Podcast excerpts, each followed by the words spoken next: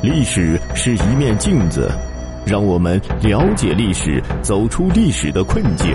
朋友们，欢迎您收听《中华上下五千年》。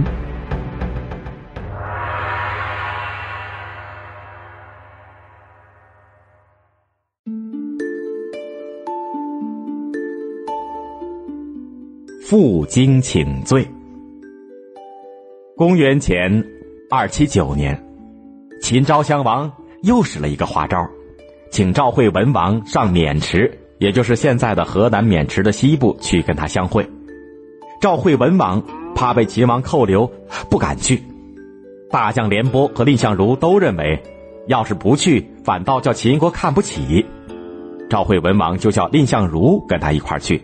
叫廉颇辅助太子留在了本国。廉颇说：“这回大王上秦国去，是凶是吉，谁也不敢断定。我想，在道上一来一去，加上两三天的会，至多也不过三十天的功夫。要是过了三十天，大王还不回来，能不能把太子立为国君，好叫秦国也死了心，不要要挟大王？”赵惠文王答应了。到了约会的日期。秦昭襄王和赵惠文王在渑池相会，喝酒谈天儿。秦昭襄王才喝了几盅酒，就让赵惠文王用瑟弹个曲儿给他快活快活。赵惠文王只得弹了个曲儿。秦昭襄王叫秦国的史官把这件事记了下来。史官念道：“某年某月某日，秦王和赵王在渑池相会，赵王给秦王弹瑟。”蔺相如马上拿起了一个瓦盆，跑到了秦昭襄王跟前说：“赵王请秦王敲瓦盆听。”见秦昭襄王不答应，蔺相如说：“大王如果不敲，在这五步之内，我就可以把我的血溅到大王的身上去。”秦昭襄王害怕了，只好拿起筷子在瓦盆上敲了一下。蔺相如回头叫赵国的史官把这件事记了下来，说。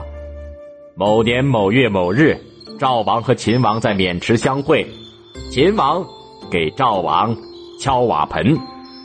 赵惠文王回到了本国，正好是三十天的功夫，他更加信任蔺相如了，就拜他为相国，地位比大将廉颇还要高。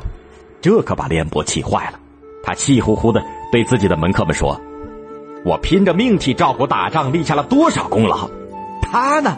一个宦官手下的人就仗着一张嘴，倒爬到我的头上来。有人把这个话呢，就传到了蔺相如的耳朵里，蔺相如就装病，不去上朝。有一天，蔺相如带着一队随从出去，老远就瞧见廉颇的车马迎面过来，赶忙叫赶车的退到一边躲一躲，让廉颇的车马过去。这一来，可把他的门客和底下的人都给气坏了。他们对蔺相如说。我们远离家乡，投奔在您的门下，是为了敬仰您。如今您和廉颇是同事，却躲躲藏藏的，我们只好跟您告辞了。蔺相如说：“廉将军跟秦王，哪一个势力大？”他们说：“那当然是秦国的势力大喽。”蔺相如说：“可是为了赵国，我敢在秦国当面责备他。秦国为什么不来侵犯赵国呢？”还不是因为有我们两个人在吗？你们想想，是国家要紧呢，还是私人要紧呢？后来赵国的名士于清就把蔺相如对门客们说的话对廉颇说了一遍。廉颇顿时感到无地自容，连忙做出受刑的准备，赤裸的上身，背着荆条跑到了蔺相如的府上去请罪。他跪在蔺相如的面前，惭愧的说。相国，您这么容让我，我实在没脸来见您，请您处罚我。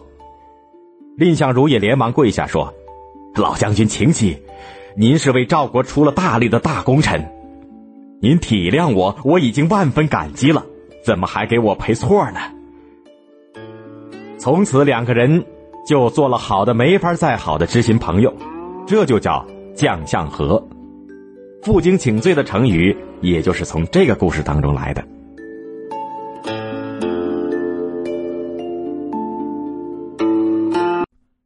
好的，朋友们，本集播讲完毕，感谢您的收听，欢迎您订阅并转发。